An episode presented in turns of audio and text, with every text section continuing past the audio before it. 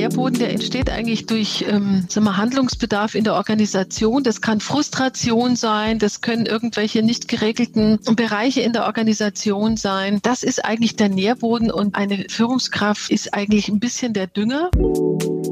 Servus Leute, herzlich willkommen zum New Work Stories Podcast. Heute haben wir Sabine Kluge zu Gast. Sie gilt als eine der prominentesten Gesichter der New Work Szene und wurde bereits mit HR Excellence und sogar New Work Award ausgezeichnet. Hallo Sabine. Hallöchen. Hallo. Liebe Sabine, gemeinsam mit dem Mann Alexander, den wir gerade schon kurz auf der Kamera gesehen haben, hast du das Unternehmen Kluge und Konsorten. Damit gestaltet ihr die digitale und kulturelle Transformation in Organisationen. Gerade habt ihr auch das Buch Graswurzelinitiativen, schwieriges Wort, herausgebracht, in, in, dem es darum geht, wie Veränderungen aus der Mitte des Unternehmens entstehen können. Jetzt muss ich direkt mal fragen, heißt das, dass Transformationen im Unternehmen nur von unten entstehen können, so wie Graswurzeln eben entstehen? Jetzt haben wir schon mal erstmal ein, ein topologisches Problem. Tatsächlich entstehen Graswurzeln von unten. Mhm. Wenn wir aber in Organisationen von unten und oben sprechen, dann äh, greifen wir da ja eigentlich auf so eine ganz alte Weltsicht und auf ein ganz altes Gesellschaftsbild zu, wo es eben die Oberen gibt, die bestimmen und die Unteren, die halt irgendwie untertan sind und mitlaufen. Und weil wir dieses Bild eigentlich ganz gern überschreiben wollen mit einer anderen Wahrnehmung, heißt es bei uns nicht von unten, sondern aus der Mitte. Deswegen heißt das Buch ja auch aus der Mitte mhm. äh, von Organisationen.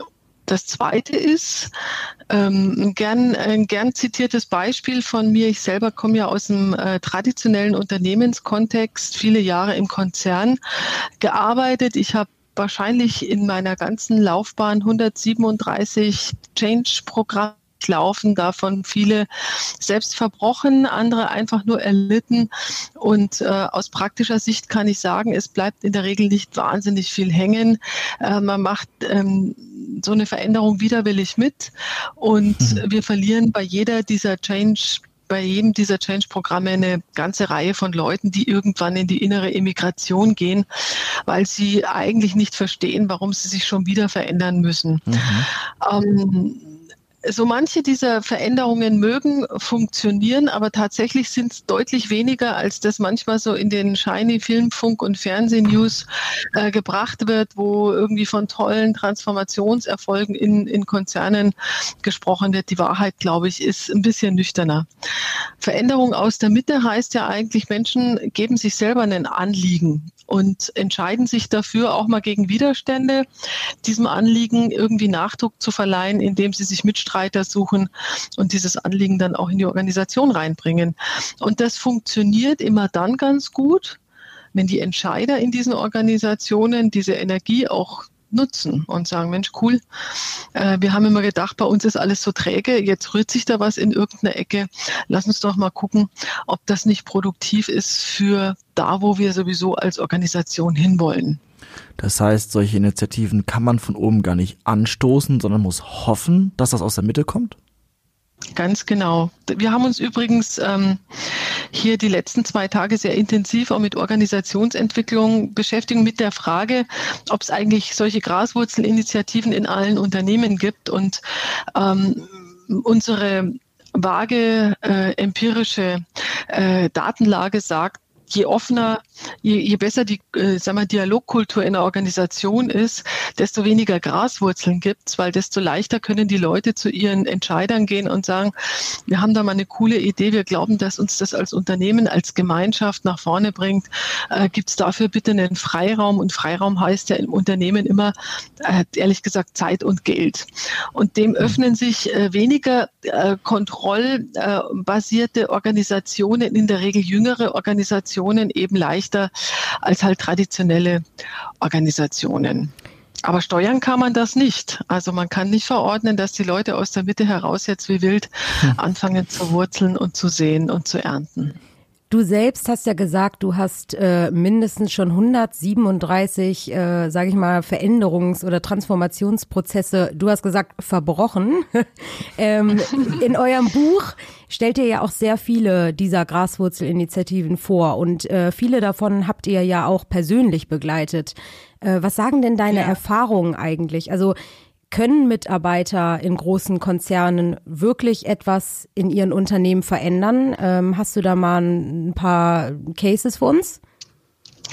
Ich, ähm, äh, ich kann das deswegen mit so einer Inbrunst behaupten, weil ich selber eigentlich ähm, im, im hohen Alter und in, mit einer hohen Dienstzugehörigkeit erst begreifen musste, wie groß die Freiräume in traditionellen Organisationen tatsächlich sind, Dinge anzupacken und Dinge zu verändern. Man äh, groovt sich ja irgendwann auch so ein Stück weit in so eine Erkenntnis ein, die auch sehr bequem ist, die da heißt, wir können eh nichts tun. Hm. In der Organisationssoziologie nimmt man das Entlastungsklicke, man kommt da mal zusammen und sagt, das ist ja alles so ganz furchtbar. Ja, findest du auch? Ja, findest du auch? Ja, wir können ja hier eh nichts verändern. Und ich selber habe ähm, sozusagen nach guten 20 Siemens-Jahren irgendwann äh, das Glück gehabt, mich selber einer Graswurzel anzuschließen und habe eigentlich festgestellt, wie kreativ die Kollegen auch waren, diese Freiräume selber zu definieren, selber zu finden. Und ähm, die einen haben Freiraum von ihren Führungskräften gekriegt, weil die sofort geschnallt haben, was das eigentlich für ein großer Benefit ist. Die anderen äh, haben sich diese Freiräume genommen, indem sie eben auch mal Urlaub genommen haben oder mal äh, ein paar Freistunden abgefeiert haben, um im Sinne der Graswurzel mit der Gemeinschaft, die sich da auf den Weg gemacht hat, zu arbeiten. Ähm, ein schönes Beispiel dazu sind die Siemens Grains, bei denen ich eben selber dabei war. Also einen Kollegenkreis, der sich nicht weniger vorgenommen hat, als Siemens weniger bürokratisch und weniger hierarchisch zu machen. Hm. Ähm, und das Ganze in einer, in einer glühenden Begeisterung für das holokratische Organisationssystem von dem Brian Robertson. Und das haben wir da getestet und geprobt und haben auch andere damit infiziert und äh, haben ehrlich gesagt auch sehr offensiv darüber berichtet in dem sozialen Netzwerk der Organisation, so dass das Thema auch echt Kreise ziehen konnte und auch Mitstreiter äh, ziehen konnte. Und all diese Freiräume waren da. Das hätte ich vorher äh, tatsächlich in meinen Künstenträumen nicht geglaubt. Aber das muss immer, du redest ja auch, also es ist schön sowas zu hören auf jeden Fall und äh, auch irre, dass du 20 Jahre ähm, bei Siemens warst. Aber es ist immer jemand quasi, ähm, genau, wir haben jetzt über diese Bewegung aus der Mitte geredet, aber es muss immer einen geben, quasi, der vorangeht und mit Glück und deswegen Grazwurzel, äh, Grazwurzel, Gras ist echt so ein Zungenbrecher, ja. Graswurzelbewegung, ähm, dass alle anderen dann quasi äh, folgen und daraus entsteht dann im besten Fall eine super Initiative, richtig? Aber es muss irgendwie ja, jemanden geben, der es anstößt. Ja, es ist, äh, es braucht tatsächlich diesen Popstar, der sich traut, irgendein Thema anzusprechen. Und der, ähm, das Märchen des Kaisers neue Kleider ist da ein sehr, sehr, sehr gutes Beispiel dafür. Also das gibt natürlich in großen traditionellen Organisationen eine breite Wahrnehmung über Dinge, die nicht optimal laufen. Hm. Und ähm, die bisherigen Kommunikationssysteme, also sagen wir die klassische Hierarchie, die setzt ja tatsächlich darauf, also nicht ab sie intendiert oder nicht, kann man gar nicht sagen, aber das Ergebnis der Hierarchie ist, dass Menschen eigentlich vereinzelt in Prozessen ihren Job machen. Deswegen, wenn wir uns alle immer über Silo beschweren, das Silo ist eigentlich tatsächlich Teil auch der funktionierenden Hierarchie, weil wenn Menschen vereinzelt sozusagen ihren Job machen, dann ähm, haben sie gar nicht so eine starke Wahrnehmung darüber, dass vielleicht andere auch Fehler wahrnehmen könnten oder Optimierungsbedarf wahrnehmen könnten. Und, die, und, und, und diese Vereinzelung führt erstmal eben auch dazu, dass ähm, ja, solche Bewegungen nicht zustande kommen. So, und moderne Kommunikationsmittel haben jetzt die Kraft und die Macht, dass man solche vereinzelte Wahrnehmungen plötzlich irgendwie zusammenschmeißt. Und einer traut sich plötzlich zu sagen, sag mal, identifizierst du dieses oder jenes Thema auch als Optimi Optimierungspotenzial. Und durch das Zusammenführung, so, Zusammenführen solcher Wahrnehmungen kommen wir plötzlich dahin, dass sich tatsächlich auch Menschen um ein Thema scharen können. Aber der Auslöser muss halt ein Mutiger sein, der eben auf die Tanzfläche geht und tanzt, auch wenn da sonst keiner tanzt. In eurem Buch vergleicht ihr das mit der Bibel. Das fand ich ganz interessant. Weil ihr sagt, im Prinzip ist die Bibel letztendlich auch einfach nur eine Sammlung guter Geschichten. Also es ist genauso, es muss diese Popstars geben, die etwas trauen, sich wagen und dann entsprechend eine Gefolgschaft finden, eine Anhänger, ihr redet von Anhänger teilweise. Äh, wir, wir, wir zitieren ja im, im Buch den von uns sehr heiß geliebten Film Das Leben des Brian. Mhm. Und tatsächlich jede, jede Religionsgeschichte beginnt eigentlich damit, dass irgendein Popstar anfängt zu tanzen und zu sagen, ich, ähm, ich habe irgendwas gesehen, ich bin erleuchtet, was ihr vielleicht nicht gesehen habt. Ob das jetzt der Siddhartha ist oder ob das eben Jesus von Nazareth ist, bleibt ja, äh, bleibt ja ganz egal. Es gibt keinen Beweis dafür, dass der eine oder der andere irgendeine Form von Messias ist und trotzdem gibt es Menschen, die sagen, ja Mensch, ähm, ich, ich verspreche mir da irgendeine Form von Heil davon, ich folge dem mal. Das macht irgendwie Sinn, was der erzählt. Also tatsächlich, ähm, der ähm, äh, Monty Python-Gründer hat ja selber auch gesagt, ähm, die Geschichte der Religion in, äh, in drei Minuten ne, ist ja das Leben des Brian, diese, äh, diese, diese Anekdote, die wir da erzählen. Mhm. Ähm, genau so fangen Religionen an genau so fängt jede Glaubensrichtung an, dass Menschen eben plötzlich auch Dinge sehen, die sie vorher, vorher nicht gesehen haben. Insofern ist der Graswurzelgründer vielleicht einerseits ein mutiger Vortänzer, aber natürlich auch so ein sehr gewinnender Wahrnehmungsschärfer in der Organisation. Besprechbarmacher. Ja. Besprechbarmacher, ja. ja. Äh, Im Buch redet ihr aber auch von Corporate Ventures, also auch, ähm, ich sag mal, Ausgründungen, äh, Startup-Themen, die aus Unternehmen entstehen, aber sagt gleichzeitig, dass die statistisch zu 95 Prozent nicht funktionieren. Ist das anders als bei Grass-Wurzelbewegungen, Initiativen? Also ich müsste diese Statistik nochmal fälschen, um sie zu verifizieren. äh, also ich, ich persönlich traue an sich erstmal Zahlen nicht so sehr. Tatsächlich, äh, Corporate Ventures haben in der Regel das Problem oder die berühmte Herausforderung der Anschlussfähigkeit. Mhm. Und deswegen zerbrechen sich Organisationen oder traditionelle Organisationen ja auch massiv den Kopf darüber, mit welchem Integrationsgrad so ein Corporate Venture irgendwie ins Unternehmen äh, rein angeschlossen wird. Da gibt's halt eben diese äh, Labs, die dann irgendwie auf dem Olymp irgendwie was ganz anderes machen und meistens sehr gehasst werden von den Corporates. Ja. Dann gibt es die integrierten Labs, die aber auch irgendwie gehasst werden, weil die halt irgendwie im gleichen Haus die bessere Kaffeemaschine haben und äh, irgendwie andere Spielregeln. Und ähm, da hast du normalerweise äh, eine Gruppe von Leuten auf dem Silbertablett, die unter dem Schutz vom CEO stehen und schon deswegen, weil sie quasi äh, Klassen, als Klassenbester gelten, irgendwie äh, von allen anderen irgendwie nicht, nicht sehr geliebt werden. Mhm. Ähm, in, bei, der, bei der Graswurzel ist es so, dass erstmal eine ganze Reihe von Leuten in der Regel sehr wahnsinnig dankbar sind, äh, dass äh, hier Dinge angesprochen werden, die sie vielleicht selber wahrnehmen. Dass eine weitere Reihe von Menschen ähm, äh, den Mut bewundert, solche Dinge in einem fremden Haus, wo ein anderes Hausrecht gilt, ja, wo ein anderer Hausmeister regiert, sowas überhaupt mal anzusprechen. Und du hast eben auch eine ganze Reihe von Menschen, die sehr, sehr risikobereit sagen, da steige ich mit ein, da mache ich mit, da, da, da arbeite ich mit dran.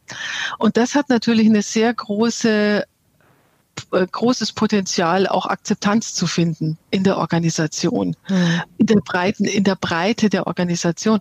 Und im Übrigen oft sagen dann auch Führungskräfte, ja, ich habe das Problem schon lange gesehen. Ich bin eigentlich froh, dass es jemand anspricht und dass es jemand vielleicht angeht oder dass jemand mit der Graswurzelinitiative auf eine sehr elegante Art und Weise einen Boden schafft, wo wir dieses Thema mal angehen können. Aber genau da, dass du jetzt ähm, das Thema nochmal ansprichst, denn das haben wir jetzt eingangs gar nicht gesagt, aber als wir uns bei dir gemeldet haben, hatten wir auch äh, ein Thema, das wir gerne mit dir äh, besprechen wollten, und zwar ähm, Thema Führungskräfte und Entwicklung von Führungskräften. Ne? Und jetzt hast du gerade gesagt, mhm. die sind oft dankbar dafür, ähm, genau, welche Rolle vor allem als Vorbild ähm, mhm. für so einen Wandel spielen denn die Führungskräfte? Sind die wirklich essentiell wichtig. Na klar sind die am Ende dann äh, die Entscheider, aber welche Rolle spielen die genau? Also wir haben ja tatsächlich äh, in ganz vielen Organisationen, Lisa, noch die Struktur, dass die Führungskräfte, wie du sagst, die Entscheider sind. Das mhm. heißt, das sind diejenigen, die eigentlich die Lösung bringen, die das Lösungsmonopol haben.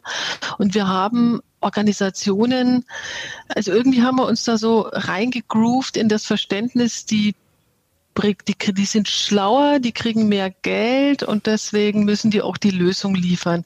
Das ist ein Führungsbild, von dem wir uns gerade ganz fundamental lösen. Mhm. Im Übrigen, die müssen die in, in, in der traditionellen ähm, Organisationskultur, sagen wir in der Hierarchie, war auch ganz expliziter Teil der Aufgabe, dafür zu sorgen, dass die Regeln eingehalten werden. Ja, und jetzt haben wir ein neues Führungsverständnis, dem eigentlich auch schon in traditionellen Organisationen viele Menschen folgen. Nämlich, ich bin einerseits natürlich derjenige, der für Orientierung sorgen muss.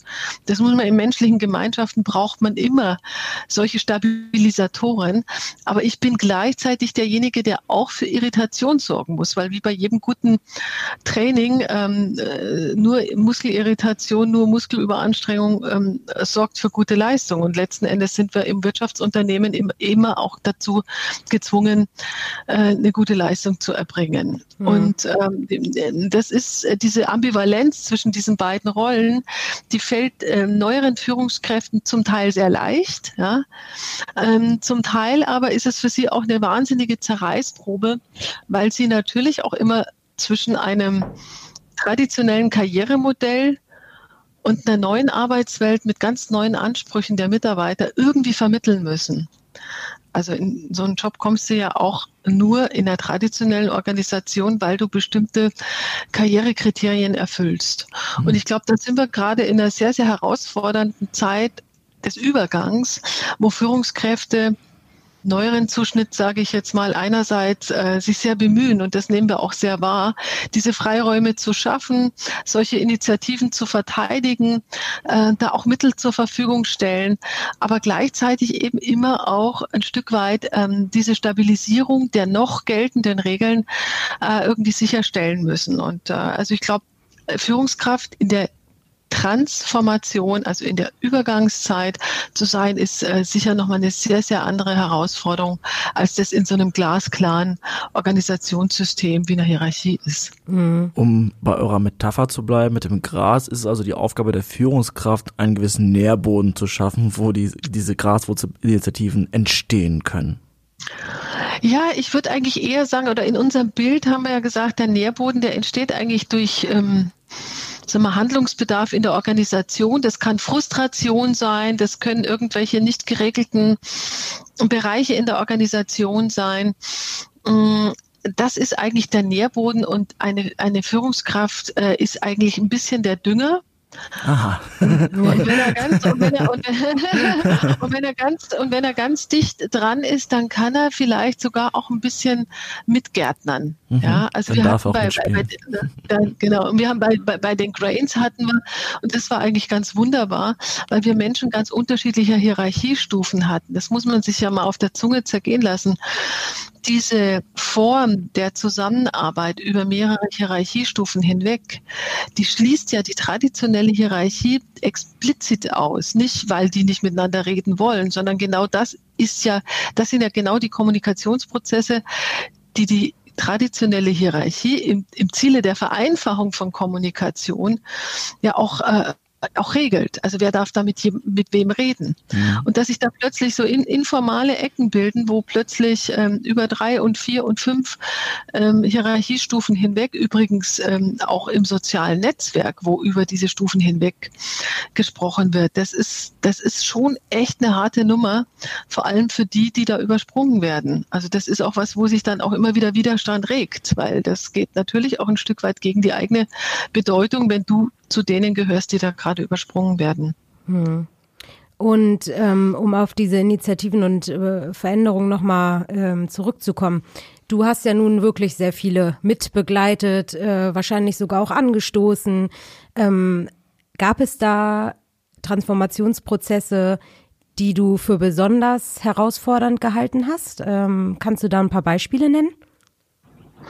Naja, es gibt natürlich, also sagen wir mal, die, das Risiko, eine Graswurzelinitiative zu initiieren, das variiert natürlich je nach, wie schwer der Eingriff deiner, deiner Initiative in das laufende Geschehen ist. Mhm. Und da gibt es eine Bandbreite von, ich sage jetzt mal, ähm, wir etablieren ein soziales Lernformat da besteht der Regelbruch ja nicht darin, dass ich äh, sozial lerne, sondern der Regelbruch besteht darin, dass ich Leute aus der Organisation, die eigentlich nicht dafür zuständig sind, also eben nicht Akademie oder so, ähm, eben sagen, ich glaube, wir brauchen das und wir machen das jetzt. Der normale Dienstweg ist, ich gehe zur Akademie und sage, könnt ihr das etablieren? Dann sagen die ja oder nein. Mhm. Und das Ganze scheitert schon an den Horizontgrenzen der Akademie. Also der Hack ist eigentlich, den äh, gängigen Dienstweg zu umgehen gehen, aber nicht die Initiative selbst. Also soziales Lernen ist, glaube ich, mittlerweile in allen Organisationen angekommen, dass das höchst erwünscht ist. Das ist die eine, das eine Ende der Fahnenstange. Haben wir auch einige Initiativen beschrieben. So ungefähr in der Mitte liegen dann Initiativen wie der Connected Culture Club bei BMW, oder der, äh, die Grains eben bei Siemens, die halt wirklich hinterfragen, ist die Systematik, in der wir hier führen, entscheiden und zusammenarbeiten, eigentlich noch zeitgemäß, wenn wir uns die Komplexität unserer Herausforderungen anschauen. Und das rüttelt dann schon ein bisschen mehr an den Grundfesten der Organisation.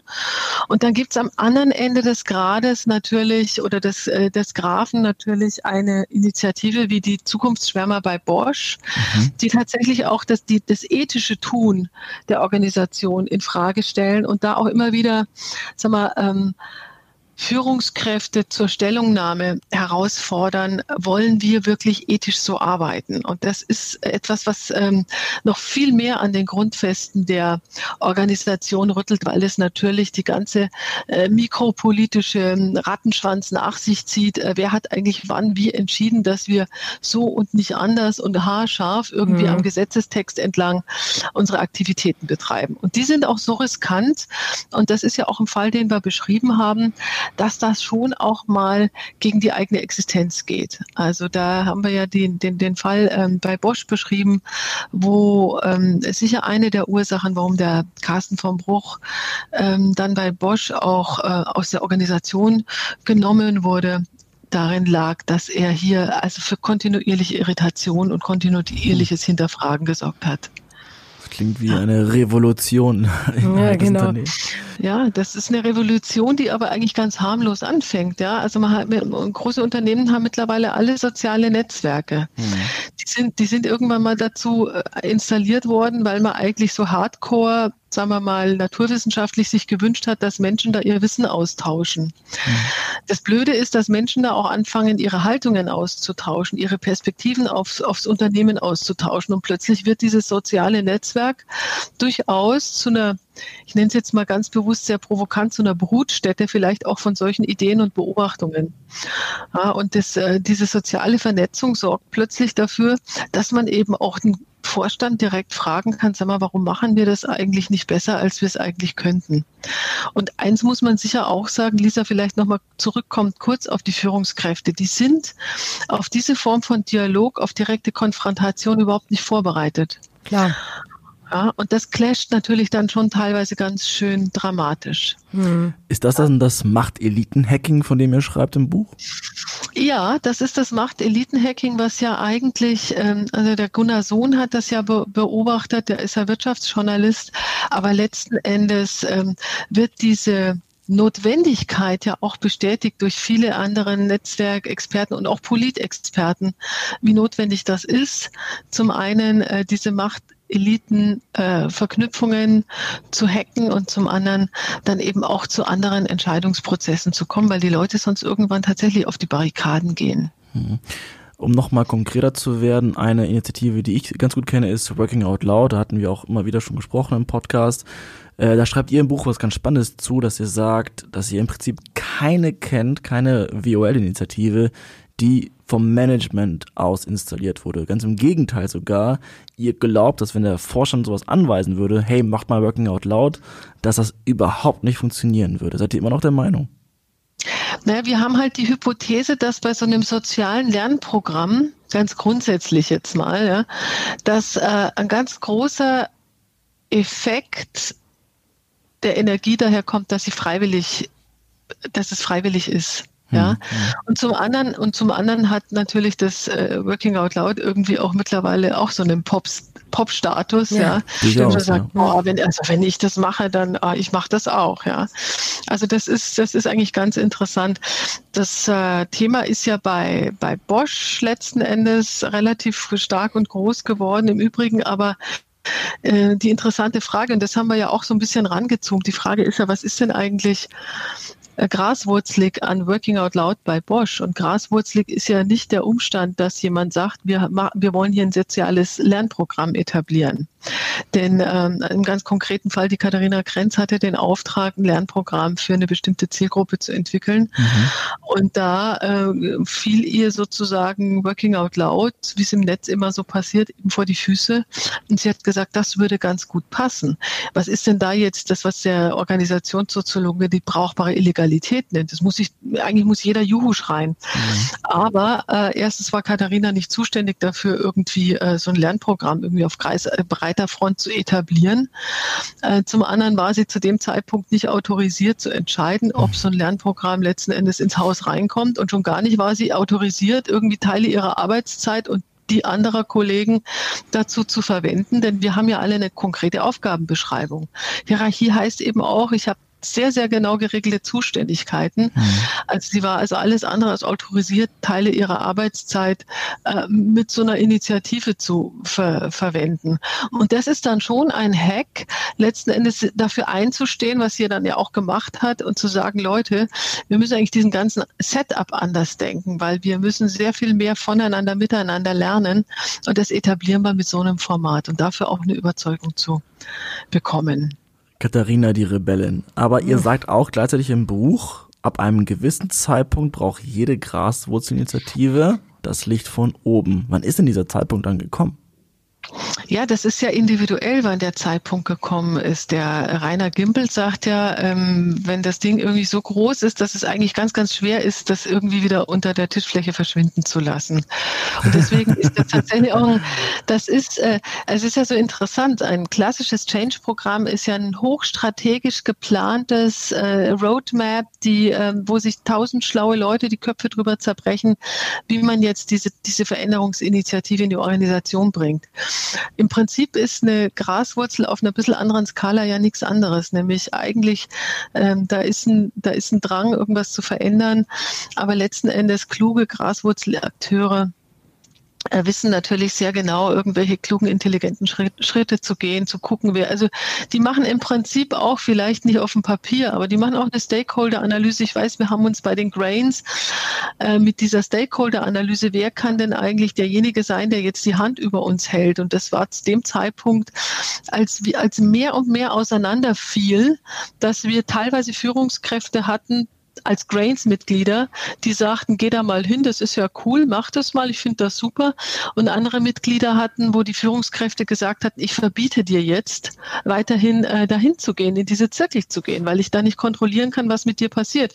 Und das ist ja schon faszinierend, deswegen sage ich ja auch immer, ähm, viele, viele Dinge, viele Freiräume eines einzelnen Mitarbeiters enden an der Horizontgrenze der unmittelbaren Führungskraft. Und das ist natürlich hochgradig dramatisch.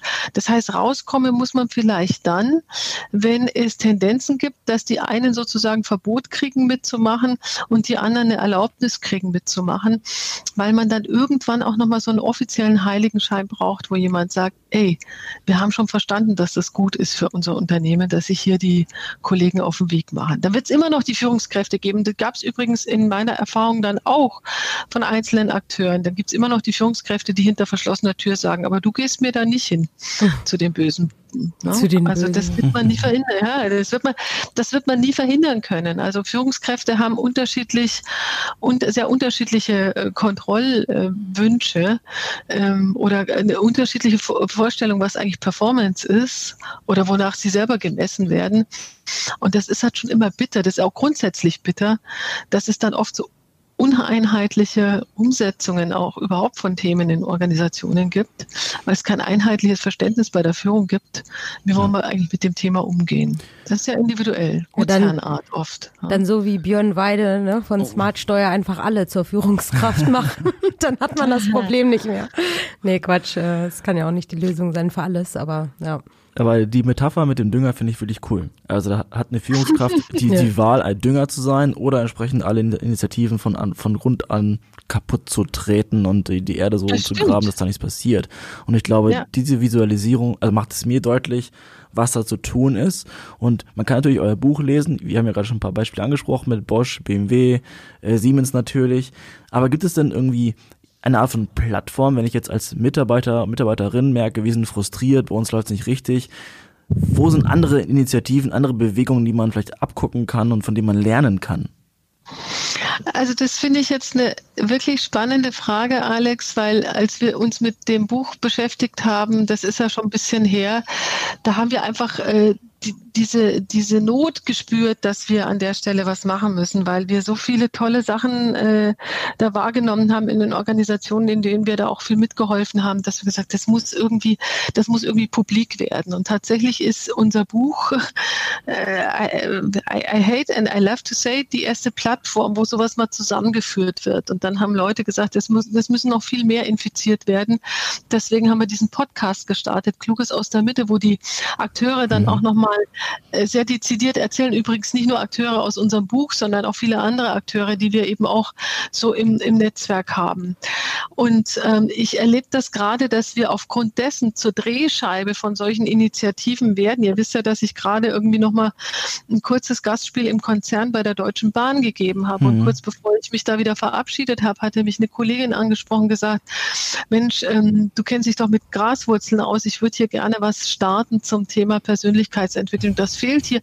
Ich habe das äh, vernommen, ich fand das total logisch und wir haben zusammen ein Konzept geschrieben.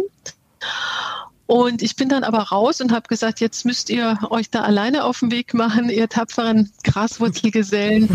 und dann, und dann, und dann schrieb, und dann schrieb mich eine junge Frau von Roche an und sagte, wollt ihr nicht mal über unsere Graswurzelinitiative berichten? Wir machen eine Graswurzelinitiative zum Thema Persönlichkeitsentwicklung und zwar schon seit zwei Jahren.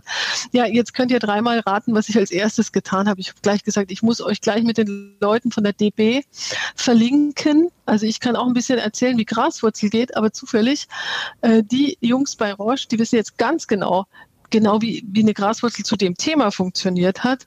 Also habe ich die zusammengebracht. Und ich glaube, wir sind noch eine ganze Weile, also wir klugen Konsorten, neben dem, was wir sonst zu tun, sind wir wahrscheinlich noch eine, eine ganze Weile Drehscheibe für Leute, die sich, wir kriegen ganz, ganz viele Anfragen, wo Leute sagen, ich habe da eine Need, ich würde auch gerne mal mit euch drüber reden. Macht es Sinn? Kriegen wir das zum Fliegen? So und so sieht das aus. Also ich glaube, wir werden da gerade so ein bisschen auch zu einer heimlichen Drehscheibe, äh, wo wir auch Leute zusammenbringen. Und das ist übrigens eigentlich schon wieder eine Graswurzel itself, ne? Denn ja. das, das stimmt. Ja, dass wir, dass wir Leute unternehmensübergreifend verlinken. Also ich, ich weiß nicht, ob ihr, Lisa, Alex, mal in einem traditionellen Unternehmen gearbeitet habt, aber also so in der Mitte der Organisation ist es eigentlich, es sei denn, du bist alle fünf Jahre mal hast eine Genehmigung auf eine Konferenz zu gehen. Eigentlich begegnest du Leuten anderer Organisationen und im Detail dem, was sie machen, nicht irgendwie mhm. in deinem beruflichen Alltag. Ja, Auch absolut. da ist ja Segmentation, ja. Also ich bin also, jetzt gerade seit einem halben Jahr ungefähr in einem traditionellen Unternehmen und äh, logischerweise habe ich mir gedacht, hey, Working Out Loud ist gerade so cool und so hip, das wird uns gut tun.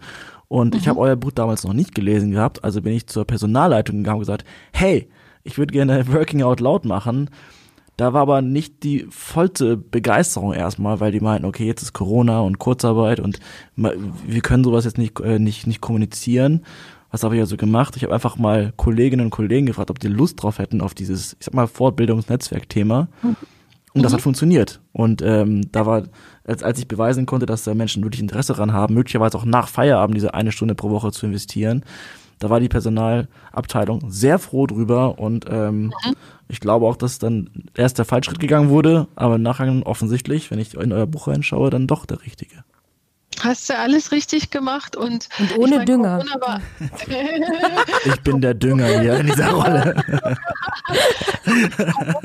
Corona war eigentlich genau die richtige Zeit, um mit Working Out Loud anzufangen. Da Eben. hast du genau den richtigen Riecher gehabt.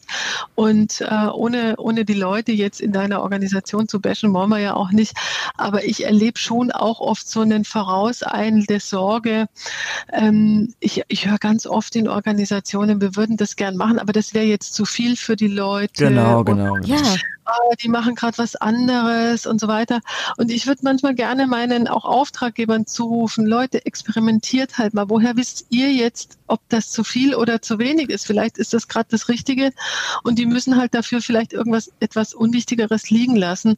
Also da, ich erlebe da auch oft sehr viel noch äh, so pädagogische Perspektive auf eine Mitarbeiterschaft, ähm, der man jetzt äh, nicht so viel oder nichts Falsches oder nicht dies oder nicht jenes zumuten darf. Ja. Bis hin zu dieser gängigen, gängigen Meinung, ähm, ja, also die wollen ja auch alle gar nicht gestalten oder entscheiden oder mitwirken. Oder sehen Sie doch auch so, Frau Kluge. Da habe ich aber eine ganz andere Meinung dazu. Ja, ja und apropos Kluge, äh, diese Folge, nee, diese Folge war ja nicht nur voll von irgendwelchen äh, Naturmetaphern, also die werde ich jetzt auch mit, die werde ich jetzt auch häufiger verwenden. Auch mit eurem Nachma äh, Nachnamen kann man ja sehr viel spielen. Deswegen äh, Achtung, eigentlich ist Alex für die schlechten Wortspiele bekannt, aber ich sage jetzt mal einfach vielen Dank für so viel Kluges aus der Mitte. Eigentlich heißt ja euer Podcast so. Aber vielen, vielen Dank, Sabine. Äh, auch unser Appell äh, an die Leute, genau, schaut mal bei den klugen Konsorten vorbei. ähm, oh Mann. Und lest euch, äh, lest euch am besten das Buch durch, lasst euch inspirieren, motivieren und ja, ich weiß nicht, Alex, hast du noch ein paar letzte berühmte Worte? Vielen Dank, Sabine. Ich fühle mich jetzt wirklich empowered, der Dünger meines Unternehmens zu sein. Wunderbar. Einfach trauen. Ich wünsche euch ein wundervolles Wochenende allerseits. Tschüss. Dankeschön. Dank. Ciao, Ciao, Sabine. Stopp, stopp, stopp, stopp, stopp, stopp, stopp. Die nächste Story gibt's wieder am Mittwoch auf Spotify, iTunes, Soundcloud und so.